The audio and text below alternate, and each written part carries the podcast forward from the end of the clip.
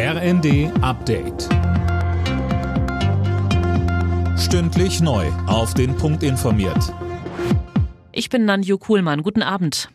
Bayern führt bereits in diesem Monat eine Bezahlkarte für Asylbewerber ein. Bayerns Ministerpräsident Söder schreibt heute bei X, unsere Bezahlkarte kommt schneller und ist härter. Christiane Hampe mit den Einzelheiten. Bargeld gibt's mit der bayerischen Karte nur noch als kleines Taschengeld bis 50 Euro. Und eingekauft werden können auch nur noch Sachen des täglichen Gebrauchs und das nur in Geschäften in der Nähe der Unterkunft. Online-Shopping, Glücksspielteilnahme und Überweisung ins Ausland, die werden gestoppt. Die Bundesländer haben sich ja vor wenigen Tagen auf Standards zur Einführung einer Bezahlkarte für Asylbewerber geeinigt. In den meisten Ländern soll sie im Sommer oder spätestens im Herbst kommen. Krebs wird schon bald kontrollierbar oder sogar heilbar sein. Davon geht BioNTech-Gründer Ugur Shahin aus. Dem Spiegel sagte er, dass erste Medikamente zur Krebstherapie bereits ab 2026 bereit für die Zulassung sind. BioNTech forscht zurzeit an knapp 30 Krebstherapien.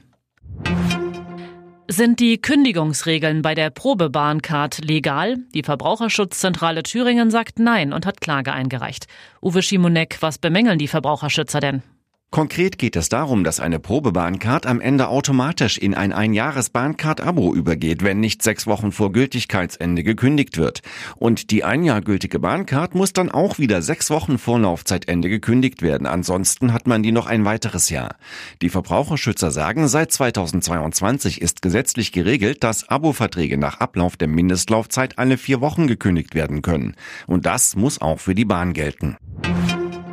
Kein Sieger im Nachmittagsspiel der Bundesliga. Zwischen Wolfsburg und Hoffenheim hieß es am Ende 2 zu 2. Damit bleiben beide Teams im Tabellenmittelfeld stecken. Alle Nachrichten auf rnd.de